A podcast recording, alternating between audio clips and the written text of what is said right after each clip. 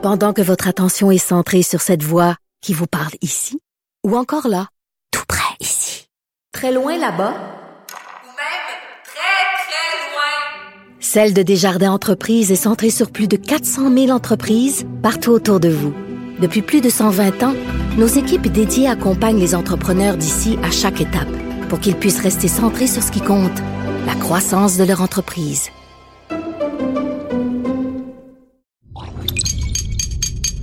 Cube Radio. Salut, c'est Charles Tran avec l'équipe dans 5 minutes. On s'intéresse aux sciences, à l'histoire et à l'actualité. Aujourd'hui, on parle de monnaie. Il y en a une qui fait beaucoup parler d'elle ces temps-ci, c'est le Bitcoin avec ses cours affolants, très volatiles. C'est une monnaie cryptée, virtuelle, sans pièces, sans billets. Les crypto-monnaies sont les derniers rejetons de la longue histoire de la monnaie. Une monnaie dont le principe n'est pas né avec l'apparition des pièces et des billets. Bien avant, c'était le temps du troc. On échangeait des poules ou des fruits ou tout autre bien. Les choses ont évolué au fil du temps et des contraintes. Échanger des poules ou des patates, c'est bien beau, mais c'était pas toujours optimal. Alors, l'histoire de la monnaie, justement, ça remonte à quand? Comment est-on passé en relativement peu de temps de la poule au Bitcoin? Voici Baptiste Zapirin. Une vache ou un mouton, ça rentrait pas dans le porte-monnaie, mais pendant longtemps, la vraie richesse, c'était le bétail. D'ailleurs, pécuniaire vient du mot pecus, troupeau en latin. Mais l'histoire de la monnaie proprement dite, métallique, débute quand on en a eu marre de chercher quelqu'un qui voulait bien échanger une poule contre 20 pêches. Parce que c'est pas pratique. Les pêches vont pourrir avant de trouver un partenaire, ou alors la personne qui a une poule n'aime pas les pêches, ou alors elle n'a besoin que de 10 fruits, mais euh, si on vous donne une demi-poule, vous pouvez attendre longtemps avant qu'elle ponde des œufs. On commence à échanger du métal vers 4000 avant Jésus-Christ, dans le bassin méditerranéen en Europe. On utilisait euh, de l'or et de l'argent notamment, des métaux rares qu'on associait à la religion et au pouvoir, donc euh, de valeur. Mais l'inventeur de la monnaie au sens où on l'entend est un roi de Lydie dans l'actuelle Turquie. En moins 687, le roi Gigeste fait fabriquer un alliage d'or et d'argent en faisant fondre des pépites trouvées dans le fleuve Pactole. L'idée plaît en Europe et les populations créent leur propre monnaie. Il faut dire que c'est pratique. On peut calculer la valeur de tout avec ça. C'est la naissance de l'épargne puisqu'on peut garder de la monnaie de côté pour plus tard. Et c'est un moyen de transaction immédiat et durable. Tout le monde accepte la monnaie et les pièces ne pourrissent pas. Pas comme les pêches.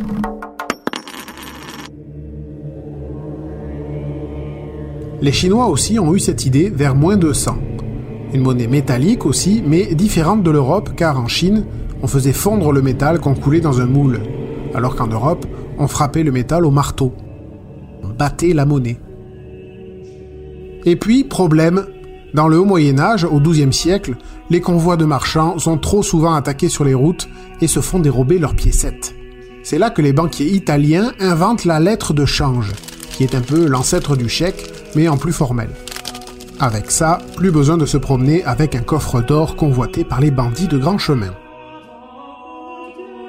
Les lettres de change se paient dans des bureaux de change et le système se répand, même si on continue d'utiliser des pièces d'or, d'argent ou de cuivre pour les affaires courantes.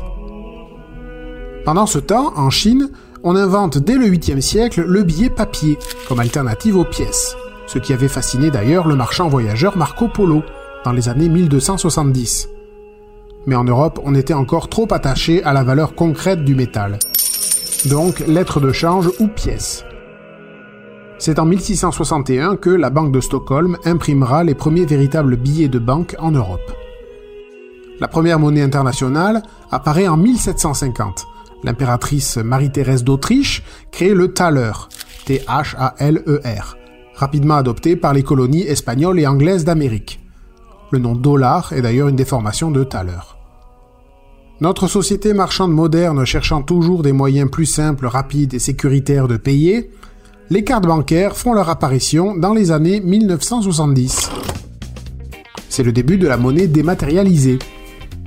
Et puis, entre les progrès de l'informatique, le fait que les cartes n'empêchent pas les fraudes ou les vols, et aussi en réaction à la société de surveillance, au fait que notre carte de crédit permet d'être suivie à la trace, des petits génies de l'informatique ont inventé la crypto-monnaie.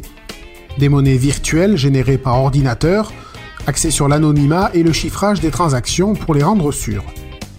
Les premières tentatives ont eu lieu dès la fin des années 80, mais c'est devenu populaire en 2009 avec le Bitcoin, dont le fondateur n'est pas connu d'ailleurs.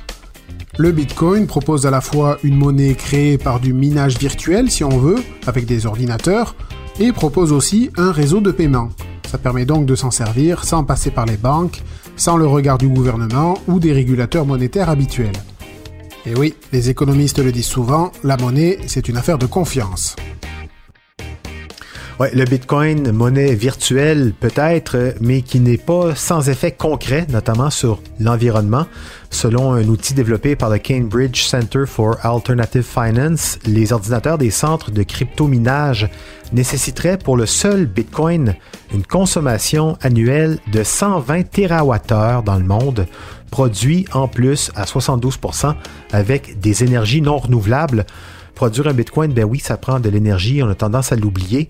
Et 120 TWh, c'est le double de ce que produit le Portugal ou la Roumanie, par exemple. Pour comparer avec nous, ici, Hydro-Québec produit 200 TWh par an, à peu près. Bref, entre l'enrichissement des uns, l'appauvrissement des autres et l'impact environnemental, les monnaies virtuelles, ben, elles ont des effets très concrets qu'on commence à peine à mesurer.